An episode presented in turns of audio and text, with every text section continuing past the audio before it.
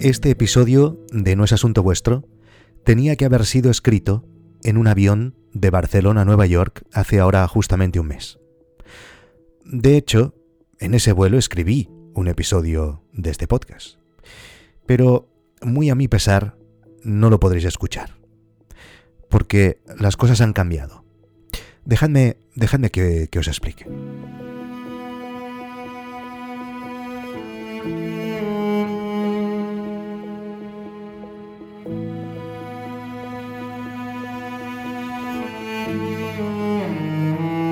El pasado 4 de marzo cogí un vuelo con mi socio Guillem de Nordic Wire. Cada año hacemos un par o tres de viajes donde aprovechamos para grabar algunos episodios para el canal de YouTube. Aunque el vuelo salía por la tarde, teníamos que conseguir no dormir, porque al llegar al destino serían las 10 de la noche y tendríamos que irnos a la cama para ya estar aclimatados al horario americano al día siguiente.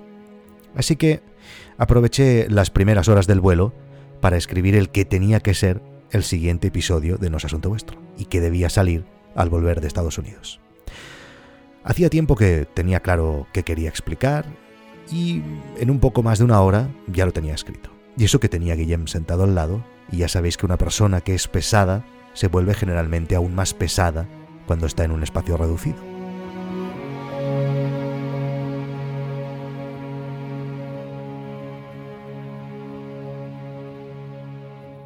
La llegada a Nueva York fue increíble.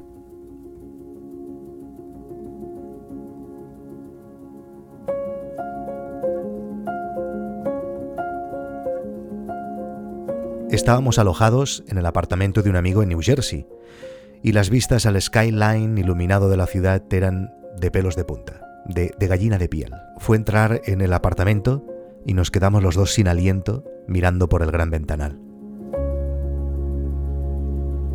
Esta era mi cuarta vez en Nueva York, y sin duda una de las mejores visitas.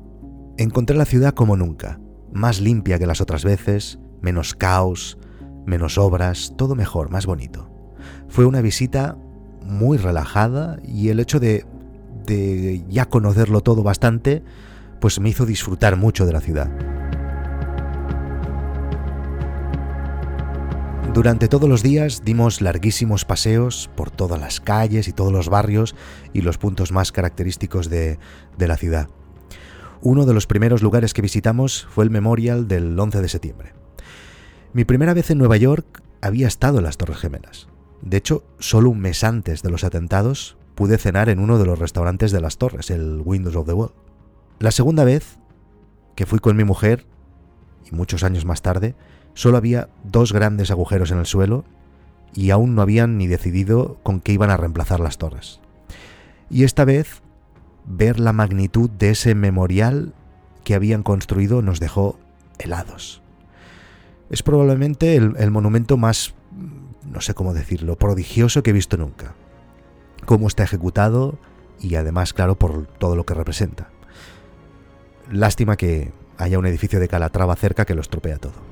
No estoy de acuerdo, Calatrava es uno de los mejores arquitectos del mundo, sus formas geométricas son espectaculares, la belleza de su obra está reconocida en el mundo entero. Y ahora viene este gilipollas en esta mierda podcast a criticar, solo sabe que criticar. Y además es de Valencia, y hace una falla de puta madre. Viva Calatrava.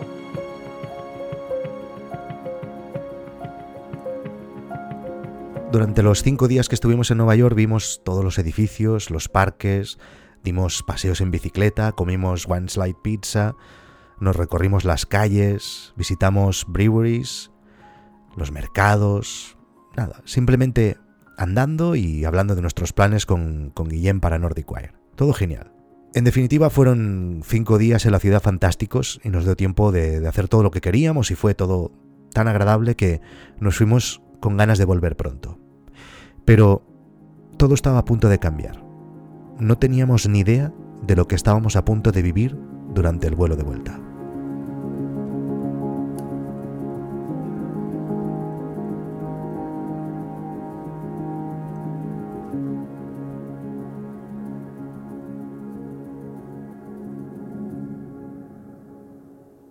Al contrario que el vuelo de ida, en este sí que teníamos que dormir. Llegábamos a Barcelona a media mañana y teníamos que girar de nuevo nuestros horarios durmiendo lo máximo posible en ese avión. Pero cuando llevábamos unas cuatro horas sobrevolando el Atlántico, un mensaje del capitán nos despertó a todos de golpe.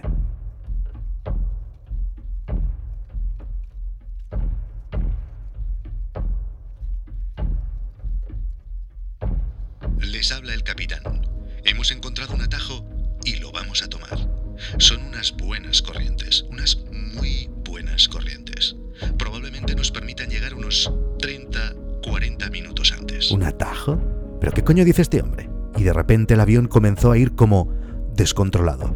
Las turbulencias más fuertes que he vivido en mi vida. Y poco después el capitán volvió a hablar. Y solo dijo... Tripulación, prepárense para un aterrizaje de emergencia. Lo siguiente que recuerdo es el tobogán hinchable. Nos hicieron bajar a todos deslizándonos por aquel plástico naranja. Estábamos en una isla diminuta en medio del Atlántico. El calor y la humedad eran insoportables. Estábamos en medio de lo que parecía un pueblo abandonado, y todos los pasajeros del avión, aturdidos por el accidente, comenzamos a caminar sin rumbo por las calles de aquel pueblo. Parecía un, parque de atracciones abandonado. Estaba lleno de paraditas de mercado y restaurantes, pero no había nadie, solo nosotros. De repente, todos los pasajeros comenzaron a sentarse en los restaurantes y comenzaron a comer toda la comida que había y que parecía que había sido preparada especialmente para nosotros. Al no encontrar quien los atendiera, todas las personas del vuelo decidieron comenzar a comer toda la comida servida sin permiso alguno.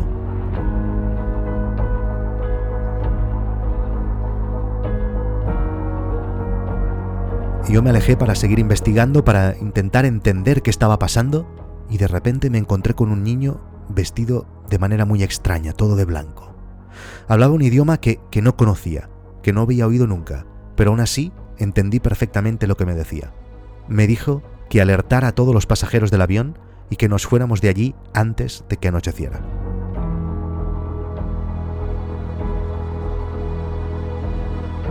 Volví rápidamente a la zona de los restaurantes. A medida que iba oscureciendo, la ciudad abandonada poco a poco iba cobrando vida. Los faroles se encendían y aparecían de la nada una gran variedad de criaturas. Y digo criaturas porque es que no sé qué eran.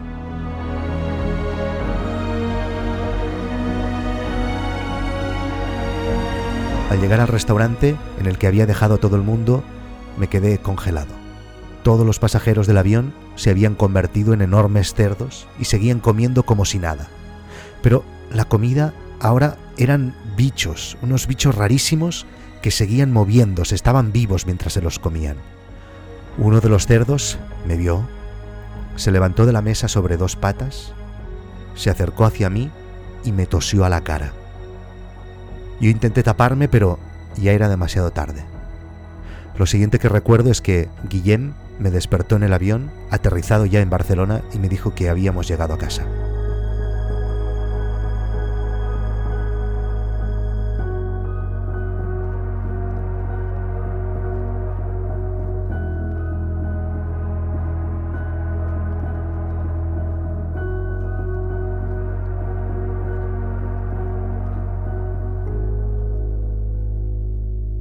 A partir de ahí pareció que el mundo hubiera cambiado. Las noticias de que el virus estaba extendiendo y que pronto llegaría eran cada vez más intensas. Esa misma semana tuve que ir a Pamplona para seguir con el montaje del documental que estamos haciendo, esto no lo había dicho nunca, y esa noche ya me comencé a sentir mal.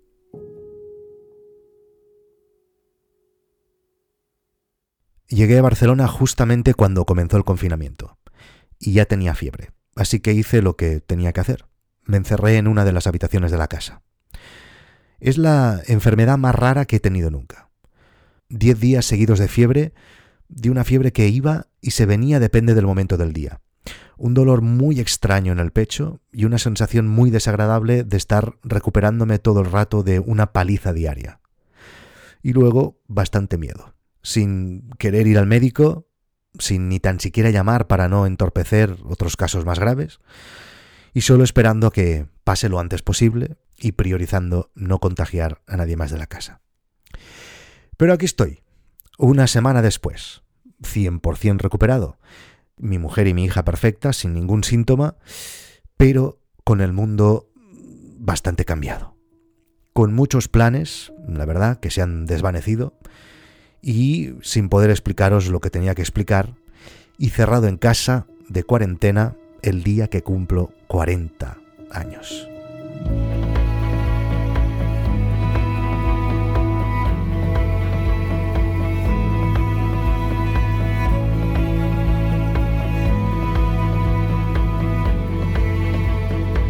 Por supuesto, no es como me imaginaba pasar los 40 años. Como os podéis suponer, tenía muchas cosas previstas para celebrarlo, y no solo eso, también estaban pasando diversas cosas importantes en Dog que ahora mismo, por el virus, supongo, se han truncado. O al menos han quedado a la espera. Y ahora, pues será todo diferente, al menos durante un tiempo. Y ahora, pues nada es sencillo. Trabajar desde casa, ya sabéis que Clar que sí, amor meu.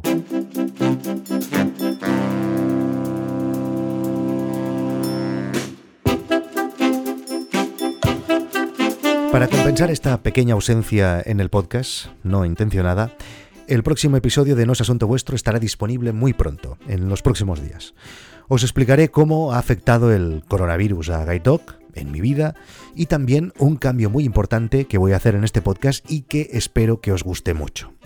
Por cierto, el episodio de hoy lo patrocina Destaca.es.